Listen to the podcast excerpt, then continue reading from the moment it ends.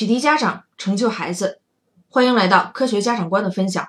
今天我们要分享的题目是：语文学习要靠积累，但是仅靠积累就能学好语文吗？大家都知道，语文是一门非常重要的学科。狭义的说，小学开始到高考，语文学习从不间断，是各个阶段最主要的考试科目。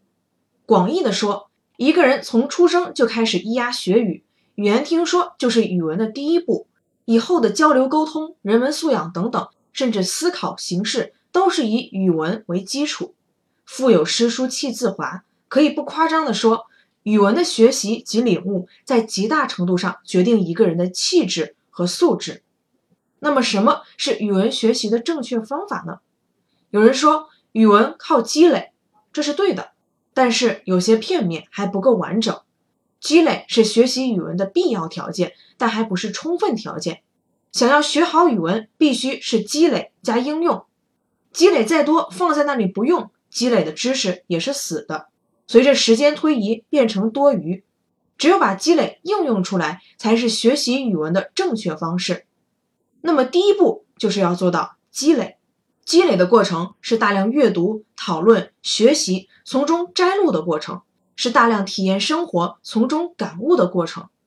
在这些过程当中，首先接触及掌握字词、语句、修辞、素材等，积累基本知识；其次，体会表达方法、思路逻辑、框架创意，积累基本方法；最后，感悟情感道理，提炼思想，积累基本思想。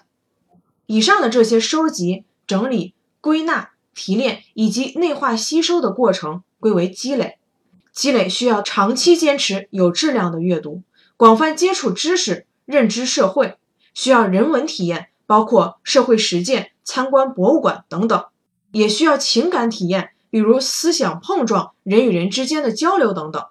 语文的积累不是有一个本子抄抄名句格言，也不是读完了一架子的书就算是积累了。单纯的阅读摘抄只是积累最基本的一方面而已，还只是停留在表面形式。真正的积累是知识、方法、思想的积攒和养成，是人性的沉淀。那么做好了积累，又该如何应用呢？我们建议有意识的将上边积累的知识、方法、思想、情感不断实践，完全内化。可以参照以下几个方法：首先，写作。功课中就是大小作文，功课外还包括日记、论文等。学习及生活中的文字输出，长期有意识的练习，锻炼基本功。其次，讨论，这是完善能力、碰撞思想的好途径，促进积累的深度与广度。再次，辩论，思维的高度提升，在以上的过程中形成自己的方法论和价值观。在一开始应用的过程中，可以简单的模仿。模仿风格和思路，在模仿中不断找出适合自己的风格，找出自己的表达方式，找出自己的思想主旨，然后慢慢变为自己的创作，变成自己的思想。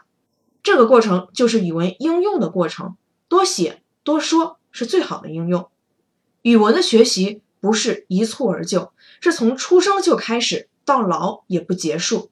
语文的真谛在于根植于日常中的应用。从生活中来到生活中去，是学习语文的重要途径。语文是一种为人处事的态度，是一种情怀，是学来的，更是感悟来的。阅读、理解，包括写作，考的是人的心灵认知。如果我们单纯的把它技巧化了，只是应试而学，这才是语文的悲哀。